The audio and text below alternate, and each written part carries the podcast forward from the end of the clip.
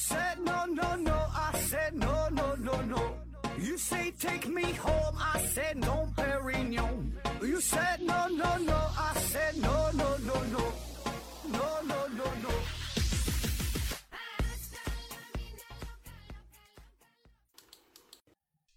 拼命探索，不计后果。欢迎您收听《思考盒子》，本节目由喜马拉雅平台独家播出。呃，这期还是回答听友的问题啊。第一个问题，熊九东提问说：“何总你好，听了这么多这么久的节目哈，第一次提问啊，关于教育的问题。我们从幼儿园开始到大学呀，学的知识对于大部分来说都是为了将来有个好工作赚钱。哎，那为什么老师不在呃教学的时候也教一下赚钱呢？啊，这样不是能更好的为了以后呃打好基础吗？”刘景呢回复说：“第一啊，基础。”学不好，赚钱的机会会更少。第二呢，有老师来教赚钱，你觉得效果好吗？呃，关于这个赚钱哈，是上学的时候为什么不开一门赚钱这个课啊？嗯，咱们现在上学呢是小学六年，初中三年，对吧？加一起呢就九年，叫基本义务教育啊。那最起码从他的教育初衷来说呢，他不是为了让你赚钱。对吧？就是人家教育的目的，这九年基础的义务教育呢，是让你掌握一些基础知识，可以适应这个社会，可以更好的活下来，对吧？可以认识一些字儿，对吧？掌握一些基本的常识。他的这个目的不是让你赚钱，你你想赚钱呢，那是你自己的想法。那至于说到了高中，到了大学，人家政府、人国家也没说，教育的目的是让你找个好工作，让你去赚钱啊。只是你自己这么认为的，对吧？虽然虽然真实的情况，我们也是为了赚钱啊。这个可能有人说，你这个不就是又想这立牌坊，又想又想那啥，对吧？所以这个事看你怎么想哈，对吧？这个是你自己你自己的想法啊。而且说呀，现在上大学这个事儿呢，一方面呢，你大学学习的内容、从事的专业跟你以后赚钱呢也没有什么直接的关系。很多人转型了，对吧？很多。大学毕业呢，最后干的这个个活儿啊，从事这个行业跟原来的专业一点关系也没有。而且呢，另一方面呢，也有很就你说这个教赚钱这个事儿，有很多很多大学方大学呀也有这方面的课程啊，倒不是说直接教你赚钱吧，但有一些什么关于投资啊、关于理财啊这方面的课也有的啊，也有。而且你可以这样想啊，嗯，咱假设一下啊，如果说。这个大学也好，初中也好，真的设立了这样的专业的话，真有一门课就叫做赚钱啊？你觉得这个作用大吗？真能带来你想要的这种这种效果吗？啊，你看现在这不说大学哈，就网络上啊，线下也有这种关于投资理财的培训班啊，不管是炒股的干啥的哈，那还少吗？那实际上呢，他们基本的都是骗钱的。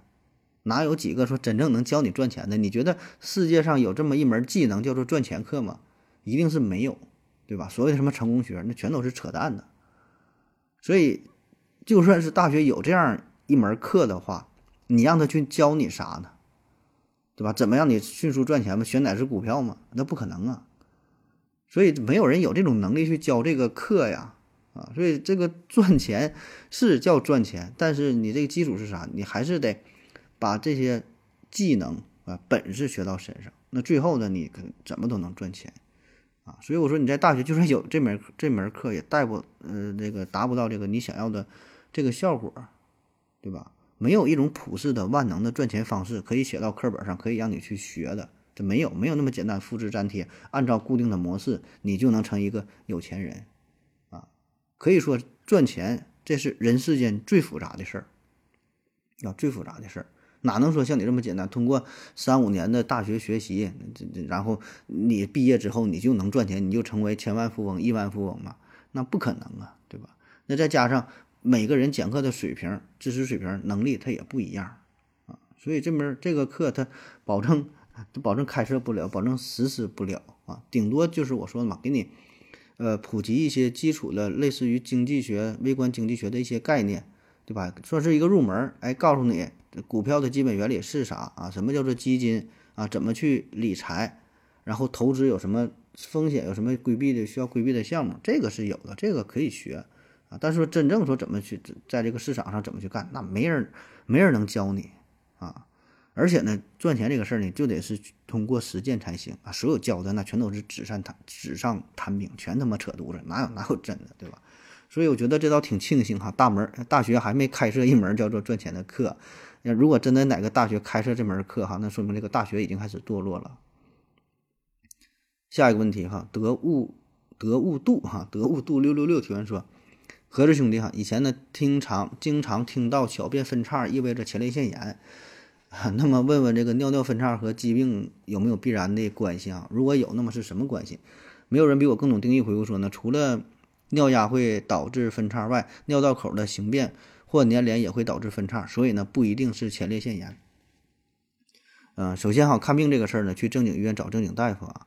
那么至于你这个问题，咱们可以从逻辑学的角度去回答一下啊。没说错，是逻辑学哈。虽然是一个泌尿外科的问题啊，它可以用逻辑学角度去回答。啊，就是你说的这个小小便分叉和这个前列腺炎这俩事儿的关系啊。小便分叉的原因非常非常多，对吧？小便分叉，你笨理儿也能想，比如说你尿道里边有块结石，有块石头堵着它会分叉，有炎症也会分叉，啊，其他是各种原因，对吧？非常非常多。然后前列腺炎呢，只是小便分叉的原因之一，对吧？它是几个、几十个原因当中的一个。然后反过来说呢，前列腺炎也会有很多表现，多种多样。小便分叉呢，只是前列腺炎的一个表现。有人有尿频尿急啊，有人有这个排尿时候不舒服、会阴部的不适，这等等各种各样的原因啊。还有一种叫没有症状的前列腺炎也有啊，所以这就叫同病异症啊，异病同症啊，就同样的表现是不同的疾病，同样的疾病有不同的表现。这种情况在医学当中非常非常多。啊，不是个例，可以说绝大多数的病它都是这样。如果你看书的话，你看同样的一个病，好几种、十几种表现啊，所以这看病它很复杂的，对吧？你得去分析这个背后的原因，这个病到底是啥啊？同样的表现，这个病它也它也不一样啊。所以呢，你说这个小便分叉和前列腺炎之间有没有必然的关系啊？这个就还是那句废话，就是你得看如何定义啊，怎么叫有关系啊？你这一说，可能你觉得又有点抬杠哈，有点这个咬文嚼字了啊。我再举一个大伙儿都知道的例子，好理解。说这个吸烟和肺癌，你说吸烟和肺癌这两个事儿之间有没有必然的关系呢？如果你说有必然关系，那不对呀。咱们村赵奶奶今年八十七了啊，过过完年马上八十八了，一天一盒烟，也不是什么好烟哈。最开始卷烟，现在呢强点了，十来块钱、七八块钱一盒，什么烟都抽，也不挑啊，一天一盒，抽了五六十年了啊，马上八十七、八十七、八十八了，身体倍儿棒哈。那些劝他戒烟的医生，现在都在 ICU 里躺着呢，还走了好几个了。你说有关系吗？啊，那如果你说没有关系，那也不对啊，因为吸烟和肺癌之间，这这个这个事儿，在医学上已经认定了啊，已经是不管是从这个大规模的调查，还是什么分子生物学上的什么什么病理上的变化，都已经认定了这个吸烟确实就是肺癌的首要的高危因素，它俩之间有着明确的关系。啊，但是说放在具体的人上，这个人可能他抽烟的，并不意味着得肺癌。得肺癌的人，他兴许他也没抽烟，这一辈子一点烟也没抽，也没有二手烟，但就是得肺癌这种人也有很多。那你说这俩事儿之间有没有关系呢？所以这个并不是一个纯医学问题啊，不是科学的问题啊，这是一个文文字的，这是个文学问题，对吧？下一个问题，J.K. 小何提问说：“请问盒子为什么从秦朝开始便喜欢在秦代？”前面加上一个大字，比如说大秦、大汉、大唐、大宋啊，这是不自信的表现吗？为什么会有这种不自信啊？下边呢有人回复说，曾经有个段子说，怎样称呼外国角色比较有中国特色啊？有人说加个大字就行啊，比如说啊，蜘蛛侠变成蜘蛛大侠啊，这个变形金刚变成变形大金刚啊。其实我感觉这个字儿吧，就是呃，就是比较富有中国特色的一个字儿哈，用它来形容这个增强语气。比如日常生活当中，我们会说大英雄、大笨蛋、大富豪啊。其实这些词儿少了大字的修饰呢，也不会影响理解。往西一点呢，回复说的大英帝国哈，大日本帝国。刘景呢回复说，这是自信的表现，因为不自信的人会觉得会觉得这是不自信的表现啊，这是自信的表现，因为不信不自信的人。觉得这是不自信的表现啊，哎，反正就说咱中国喜欢挺喜欢用“大”这个字儿哈，不管什么词儿前面都加一个“大”哈，啊，确实如此啊，咱可能有这个习惯吧。呃，你说这个从秦朝开始说就喜欢加上这个“大”这个字儿啊，为啥是从秦朝开始？我觉得可能是从秦朝它统一文字了哈，咱们有一个统一的这么记载呢。再往之前了，像这个商周、这夏朝，这可能还没有文字，起码还没找到相应的一些记录啊。那么这个是不是跟自信和不自信有关呢？呃，可能会有一定的关系啊，就是从心理角度来说，自信呢是一方面儿，对吧？你一听叫大汉、大唐、大宋、大明、大清，哎，听着确实挺有气派。但是呢，还有一个原因，我觉得就是咱们语言使用的习惯啊，就咱说发大财，对吧？做大官，然后大吃大喝、大团结啊，就是说其他一些词儿的时候，也挺喜欢用“大”这个这个字儿。那么再往深了分析，我觉得这可能就是一种心理上的占有欲，这是一种生物学的本能啊，就是你大嘛，就代表着你占据了更多的资源，你就有更多的生存的机会啊。那么其他是什么原因，这不道了，就不瞎分析了。下一个问题吧。呃，这是代码提问说，太阳太阳照到大地会变热啊，如果被光伏发电板吸收后，还会。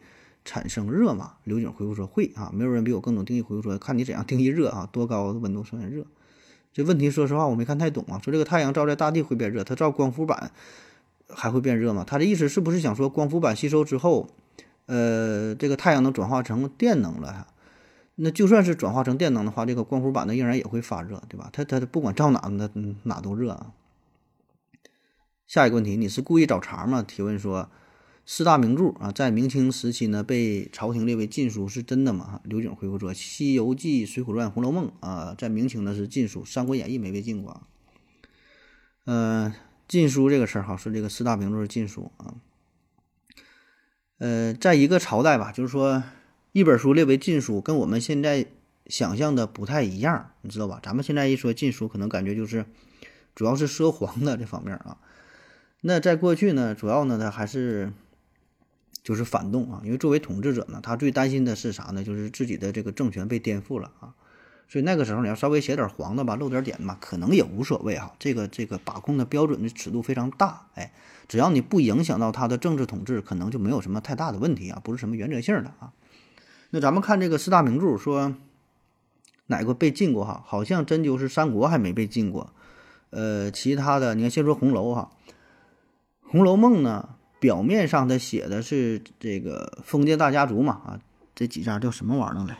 贾史王薛吧，这几家嘛，这四大家族这个兴衰起伏变化，然后一些男欢女爱啊，这些情感的纠葛啊，但实际上呢，它是呃反映的是啥呢？一种里边有一种啥呢？反封建的思想，它是反对这种封建礼教，封建礼教啊，提倡是啥？人性的自由。倡导男女平等，他是有这种思想在里边，所以呢，你就看这个法国大革命时期啊，还有这个 还有什么这个文艺复兴时期啊，就是它这里边呢会包含着一种人文的精神啊，它只是用另外一种形式表现出来啊，就是每个人对这个文章的理解是不一样的，有的人看到了就是男欢女爱，就是喜欢看那点事儿，对吧？哎，但是有的人觉得这事儿它不这么简单啊，透过这个表面看到这个实质，它是有一种呃反抗封建暴力的压迫，反对封建。这种枷锁的束缚啊，所以呢，在清朝同治年间，嗯，被当时被禁的小说有几百部，那当时《红楼梦》就是排在第一位啊。然后说《水浒传》哈，《水浒传》这就比较明了哈，这个就没啥可说的，这是很很明显呐。你这整个这个书里边充满的就是对统治阶级的不满反抗，对吧？替天行道嘛，呃，各种这个贪污腐败，直接给你杀掉，直接给你硬干啊，这个。这这个非常非常直白的，你看最后这个下层的群众无路可走怎么办，对吧？就大伙儿就聚义嘛，对吧？在一起，在这个逼上梁逼上梁山，替天行道，行侠仗义，对吧？该出手时就出手，那妥妥的，这保证就是禁书了，这个一点就不遮遮着掩着了，对吧？嗯，那么再说《西游记》哈，《西游记》这是一部神作啊，这咱。在麦克说当中专门有期节目聊过《西游记》。那《西游记》呢，表面上是一个神魔小说啊，神魔哈，什么小说啊？神魔讲的是，呃，佛道相争啊，看着一个一段一段小故事哈，妖魔鬼怪的事儿啊，好像跟现实的联系的根本就不太大啊，基本都是天庭上的事儿啊。但是呢，你稍微一分析就能看明白啊，这还是挺明显的，里边呢就是对统治阶级的强烈的不满。的当然就是说你也可以从其他角度去分析啊，都可以呀。但从政治层面来看，确实他这个里边有挺强烈的反动的意识。那孙悟空这就说明了，皇帝轮流坐，明年到我家，对吧？所以呢，这里边有很多大逆不道之言啊，这被禁了，这个确实该禁啊。三国好像是三国好像真没被禁过吧？三国好像没有啊，这个不太知道了。下一个问题啊，嗯 b r i d g e 提问说，请问现在科学实验？证明剪掉或编辑某段基因，呃，能起到治疗某种疾病的作用。成人呢，大部分细胞啊都有 DNA，那还能给每个细胞都编辑一次吗？还是只能在胎盘胚啊胚胎期编辑？如果只能编辑，只能胎盘编辑，那基因治疗岂不是对成人作用无用？刘景回复说。基因编辑理论上可以用于成人哈，目前只能编辑部分的基因片段。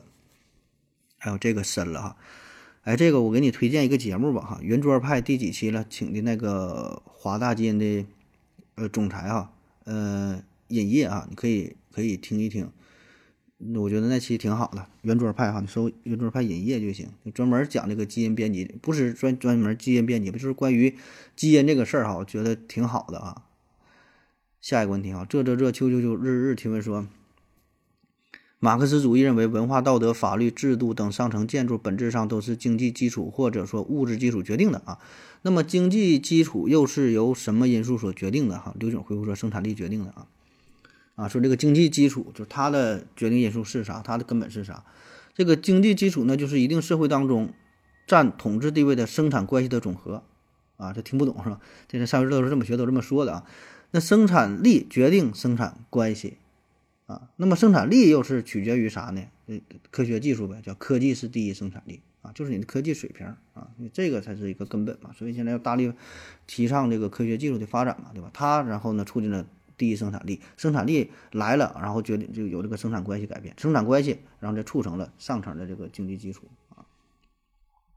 下一个问题，生锈的盖波加提问说：合着合着，现在国家禁止烧秸秆啊，给这个基层的农耕啊造成了很大的困扰。问问合适老哥有没有什么有效的处理秸秆的方式？哈，坐标在吉林啊，这个问题问的哈，天上一脚地下一脚哈，你这个处理这个秸秆儿非常现实的呀，农学的问题啊。刘景的回复说啊，给填埋了哈，我瞎想的。呃，处理秸秆儿，处理秸秆儿呢？这确实是一个难题啊，可以说是农民种地的每年都要面临的这个处理秸秆这个问题啊。以前呢是可以焚烧秸秆，焚烧之后呢，一第一它很简单，都不用不用往外边运了啊。烧了之后呢，还能形成一些肥料啥的。但是现在随着国家对环境保护越来越重视嘛，焚烧秸秆是明令禁止，不让这么去烧啊。那怎么去处理啊？有这么几个招儿啊，一个呢就是叫秸秆还田。啊，也就是说，就刚才朋友提到的，说把这个秸秆呢深埋，靠它自己的腐烂变质啊，秸秆还田。好处呢，就是减少了焚烧之后对于大气的污染，同时呢，还能增加这个土地的有机质啊，间接的能增加这个土地的地力肥力啊。但坏处呢也很明显，就容易滋生一些害虫啊，呃，也可能影响这个出苗率啊。那个别地方呢还没法进行还田作业啊。第二个办法呢，就是打包回收呗。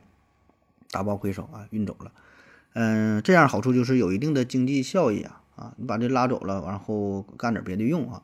但是说这个想法是挺好啊，可以解决秸秆这个问题，呃，可是这个这个打包也面临很大一个问题，就是就是这个 是否有足够多的企业愿意接收这么多的秸秆？因为这个面积太大了，太多了，那一大片大片土地这么多秸秆啊，对吧？可能没有人回收，没有人愿意要啊。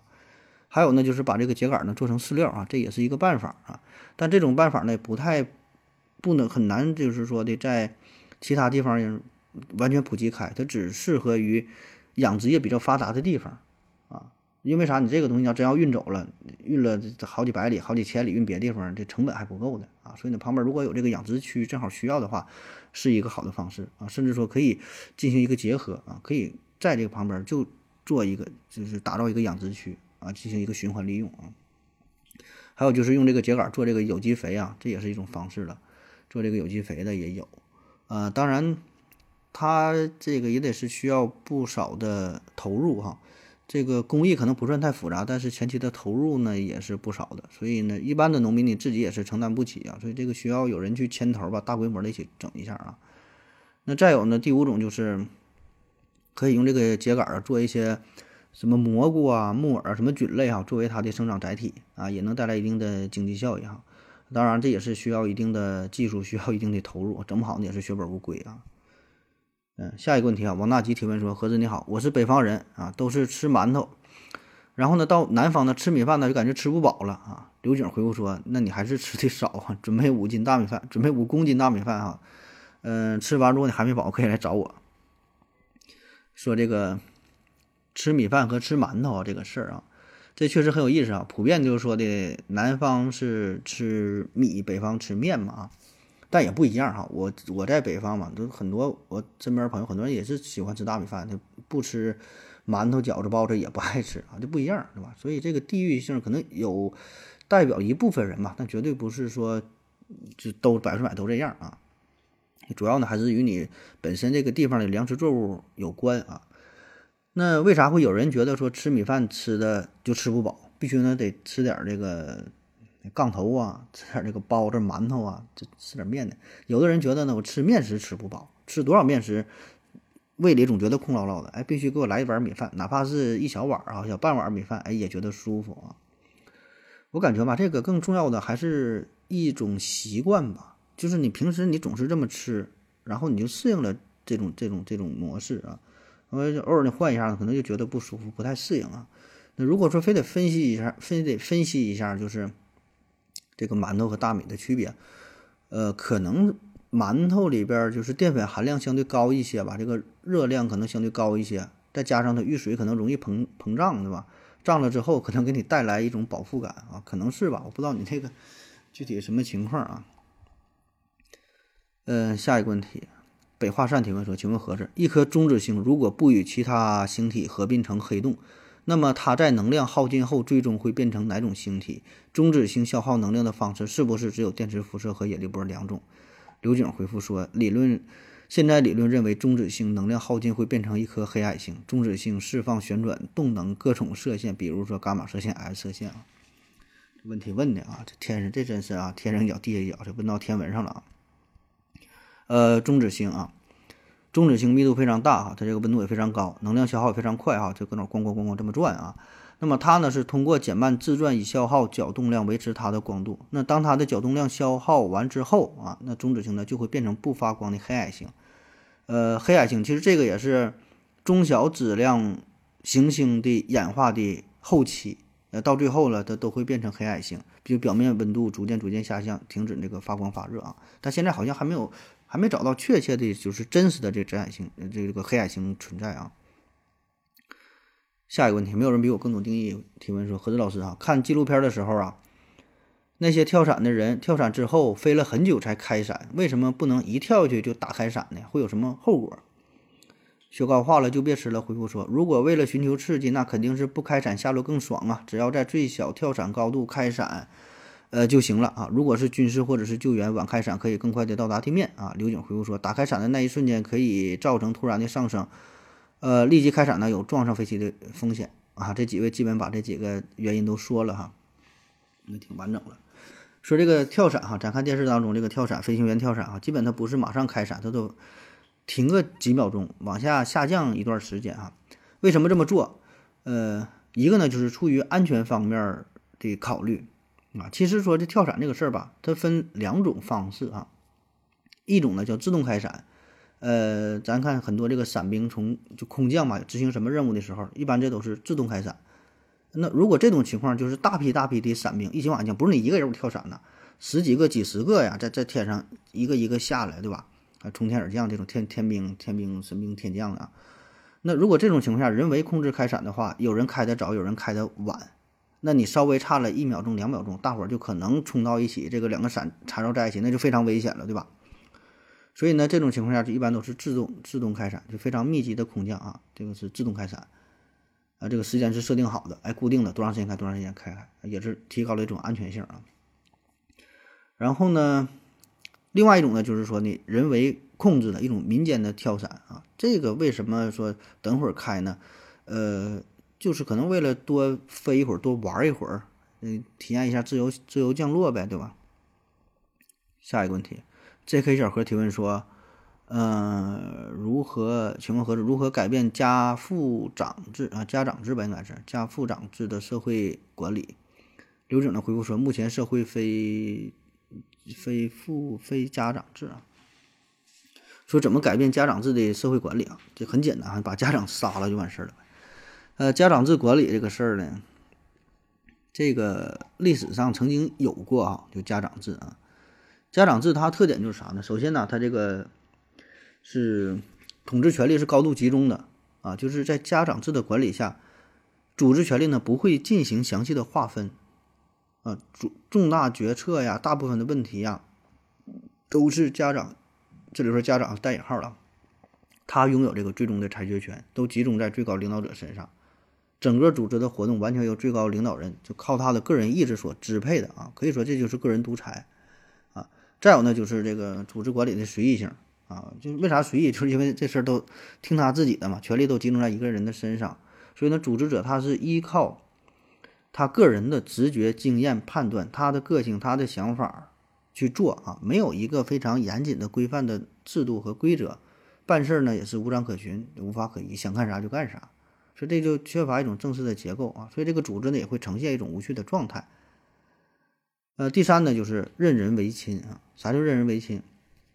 因为这种家长制的管理呢，所以呢会导致哈以血缘关系为基础的这么一种管理模式，就是他会选择那些跟他有亲缘关系的、跟他密切的、跟他关系好的人，对吧？所以就是你懂的哈。还有呢就是终身制啊。那由于初级社会关系具有不可置换性，啊，所以呢，在这个家长制管理的这体系之下，最高领导者呢一般都是实行终身制。那么体制本身呢缺乏正常的更换领导的一个机制，但是呢，家长制的呃优点嘛，咱说也有哈，就比如说他这个分工比较清楚，责任比较明确啊，任呃任人唯才啊，也在某种程度上来说呢，也可以提高工作效率啊。呃，当然了，这个事儿这都是过去时了，对吧？这家长这现在已经没有了，但是制度基本保留这种制度的国外可能有一些地方还有，但是也很少了哈。那么说，呃，对于这种情况怎么去改变哈？就我刚才说的嘛，就是你要靠他自己解决这个问题，他解决不了，相当于自己的拿自己拿刀割自己身上的肉啊，所以呢需要变革嘛，啊，需要去改革，对吧？需要去突破。下一个问题啊，J.K. 小何提问说：“请问盒子可以描述一下二零三五年的中国吗？”呃，刘景回复说：“更富强。”说描述一下二零三五年的中国啊，这个这个问题，就我可以让你，我可以问你一下，你可以描述一下现在的中国吗？对吧？所以你想描述一个国家，你想怎么描述啊？下一个问题啊，你是故意在找茬是吧？提问说：“痛苦的根源是来自于生产力还是人际关系？”痛苦的根源啊，痛苦的根源啊，这可深了哈。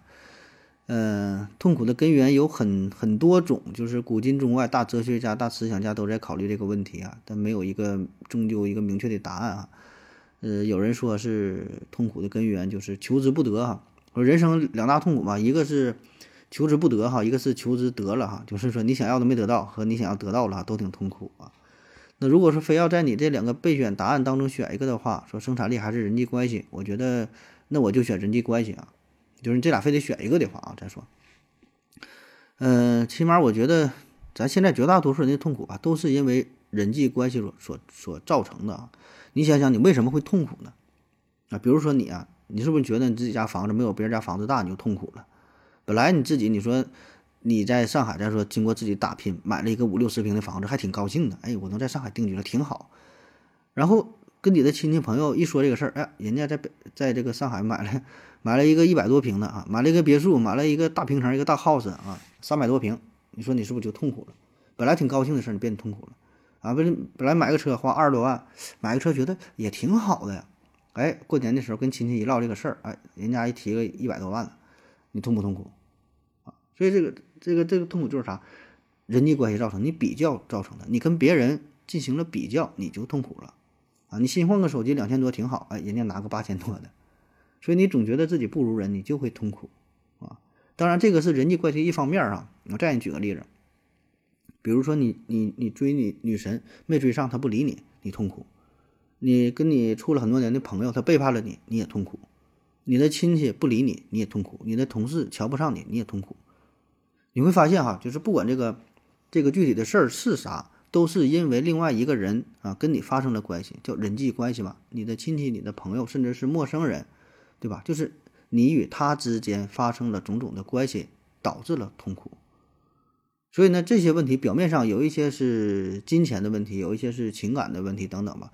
但再往深刻的说，都是人际关系造成的，啊。所以你现在的目标可能是赚一千万，赚赚一个亿啊。但是如果你真的达到了这个目标，有了这么多钱的时候，你还会有新的烦恼，啊。那么那个时候，你用金钱可以解决你绝大部分的这个问题，但是还会有一部分问题解决不了。剩下的这个问题是啥？你看，保证还是由人际关系所造成的。